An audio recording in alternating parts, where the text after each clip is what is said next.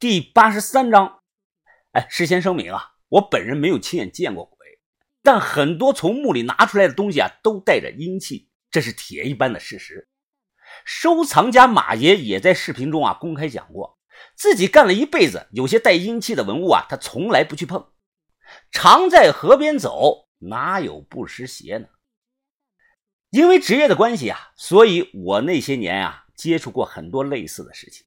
我们谁也不要去求证它的真假和背后的原理了。东北啊有著名的找丢失物品用的那个圆光术，湘西地区除了大家都知道的赶尸外，还有很多你们不知道的，却真实的存在于今天的民间术法。这天晚上啊，在医院里查户口，就当着我的面用了其中的一招，叫双定定魂。所谓双定术，由两部分组成。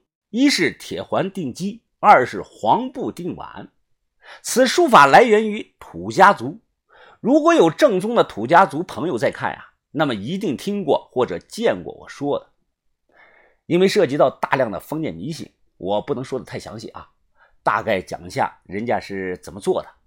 作用对象啊，主要是出车祸、出意外、长期昏迷不醒的人。昏迷的是男的呀，要用这个母鸡。昏迷的如果是个女的呢，那就用个公鸡。如果鸡用反了，人也可能会醒过来，不过大概率啊会成傻子。查户口啊，拉上了病房的窗帘，从床底下找了个不锈钢的洗脸盆，然后我看着他抽了这个床单，用卫生纸引燃了，把这个床单啊在洗脸盆里点着了，熊熊的火光亮了起来。接下来呢，他将矿泉水倒进了带来的这个碗里，然后啊，将装满清水的碗架在火上烤。哎，记得啊，是烤，不是烧。这个过程持续了短短的一两分钟。我推测主要作用啊是烤碗底儿和碗口。他将这个碗啊放在地上，他找来一个椅子啊踩上去，将二尺黄布对折，用钉子呢轻轻的把它呢钉在了门上头的缝隙上。他的动作很是小心，估计啊是怕别人听到动静过来看。定好后啊，他站在椅子上说：“哎，把那个水给我。另外啊，看着点盆里的火啊，火可以小，但是不能灭的。”我端起水碗啊，递给他，问他：“那烧什么呀？烧什么都行啊，卫生纸也行。哎，火不灭就可以。”说完，他深呼吸了两口，端碗站上了凳子，一动不动地盯着墙上的黄布看。大概啊。看了能有三五分钟，他端平水碗啊，向黄布靠近。靠近后，他不断的用手压碗，尝试着慢慢的松开手。结果呢，水碗呢一松手，立即往下掉。他赶忙接住。我看的是疑惑不已，这个玩意儿怎么能定住呢？因为碗和墙面是直角，都是光滑无比的。他一连的失败了两次。可接下来令人匪夷所思的一幕出现了。只见他第三次尝试后啊，脸色凝重，慢慢的松开了双手。装了水的碗啊，就像打了钉子，稳稳当当的立在了墙上。我保证啊，没抹胶水什么的，哎，就是医院门上的那个白墙和普通的碗。好了，就这么简单的动作，他却出了一头的汗。从椅子上跳下来，他开口看着我：“啊，碗是定住了，接下来我要定鸡呀。如果母鸡不跑。”老杜的魂啊，就定住了。相比于在墙上钉碗，钉鸡更显得诡异。这可不是只死鸡啊，是活鸡。他先剪断了绑在鸡爪子上的绳子，然后用这段绳子啊，将铁环绑在了他带来的那个棍子上。绑好之后啊，哎，有点像那个一杆枪上装了个瞄准镜。左手抓鸡，右手端平木棍，轻轻的将鸡啊放在铁环之上。看母鸡双脚站在铁环上是不跑不叫。他顿时面露喜色呀！啊，好，把火盆提过来。我照做，把燃烧着的小火盆啊踢到了他的脚下。此刻查户口眼神冰冷，他从兜里啊掏出把锋利的小刀，抓着鸡头一刀抹了鸡脖子。我们平常杀鸡啊，鸡都会死命的扇呼着翅膀，乱叫着。可这只母鸡啊却没有，就是爪子抓着铁环是一动不动。鸡血像下雨一样滴答滴答的往下滴答着，全都落到了脸盆里。查户口面无表情的看着这一幕，鸡血流干的那一刻啊，这只母鸡瞬间从铁环上摔下来死了，全程是没叫一声。哎呀，好了好了好了，运气不错啊，加上老王命也够硬啊，现在就差最后一步了。说完，他走到窗户那里啊，拉开了窗帘，吹响了三声牛角锣。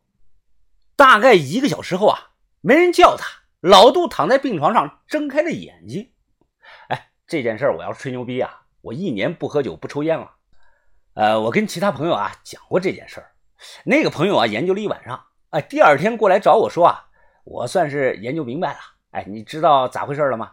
那个碗之所以立在了墙上，是因为啊黄布对折掩盖住了。哎，其实啊是碗的那个口沿啊以一定的角度卡在了门缝上了。我问他呀，那定鸡是怎么回事啊？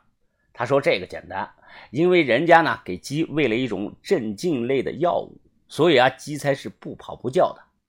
后来经过我的实验啊，他说的没有可能。无论尝试了多少次，门头上的门缝根本卡不住碗沿的。而一旦给鸡喂这个镇静类的药物啊，鸡别说是立在铁环上不动了，平地站它都站不起来。这个双定数啊，其中的原理是什么？查户口他不说，我这个外行人啊，终究是无法得知。话说呀，后半夜是夜深人静了。